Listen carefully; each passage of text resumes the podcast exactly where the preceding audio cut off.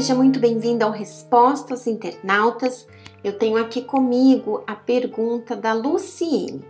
Quero entender como fazer direitinho o jejum de Daniel. Bem, Luciene, nós deixamos a sua pergunta essa semana lá no Facebook, na página Viviane Freitas, figura pública, para que os nossos amigos internautas pudessem ali partilhar a sua opinião, fazer o seu comentário. E eu selecionei a resposta da Lúcia Fonseca.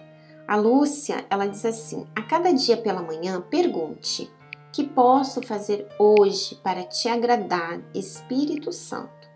E ao fim do dia, pensar: será que hoje meu comportamento agradou a Deus?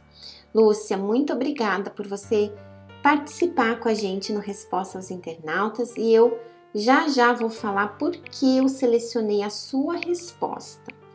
E, bem, o jejum. O jejum é para você se santificar, é para você se separar das coisas desse mundo que nada tem a ver com Deus.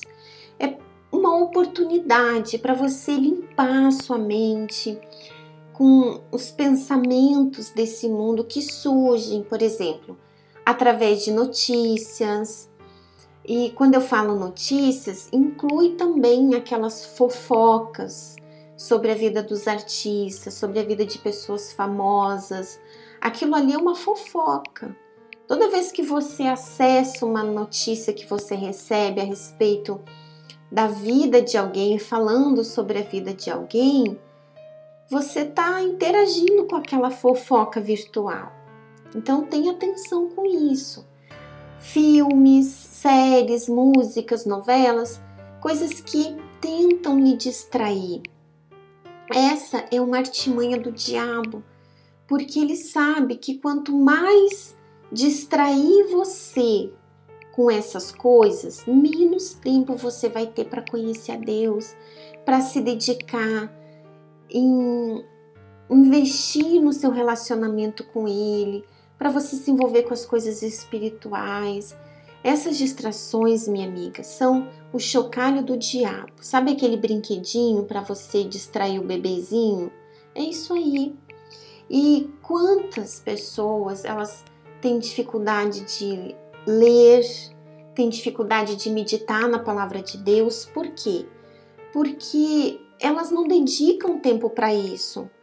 Elas dedicam tempo para tudo elas dedicam tempo para ver filme, para ver séries, para acessar redes sociais, para ficar ali envolvidas com esse mundo virtual e pouquíssimo tempo elas investem para aquilo que realmente é importante, que é se envolver com as coisas de Deus. Então, claro, quando ela vai ler ou quando ela ouve a palavra de Deus, ela tem dificuldade porque ela não investe tempo para aquilo ali. Então, esse é o objetivo do jejum: você se santificar, se separar do mundo. Só que não existe uma forminha para isso. Você é que precisa avaliar a sua própria vida, você é que tem que avaliar do que você precisa se desintoxicar, daquilo que você precisa se limpar, o que, que você precisa fazer para investir no seu relacionamento com Deus? Então, minha amiga, repare em você e se pergunte quem Deus quer que eu seja e o que Ele quer que eu faça.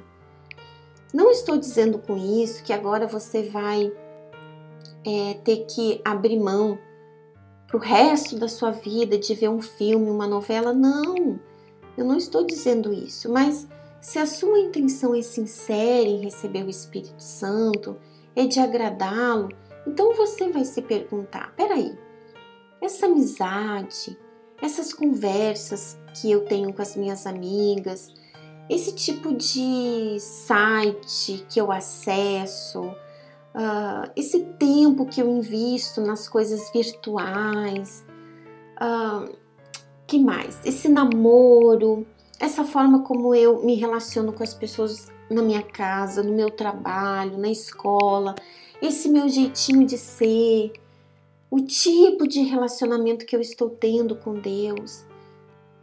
Isso tudo tem agradado a Deus?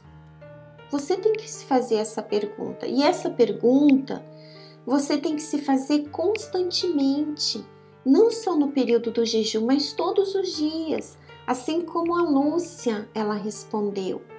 Que posso fazer hoje para te agradar, Espírito Santo? Essa pergunta você tem que fazer todos os dias, não só no período do jejum, mas a sua vida inteira, o resto da sua vida. E no final do dia, fazer essa avaliação. Será que hoje o meu comportamento ele agradou a Deus? E à medida que você observar, não, peraí, olha, isso daqui não agradou a Deus. Isso aqui não é de Deus. Então você vai agindo, exercitando a sua fé. Você vai provocando a mudança que você quer. Então, esse é o verdadeiro jejum, é você viver todos os dias da sua vida em função de agradar ao Espírito Santo.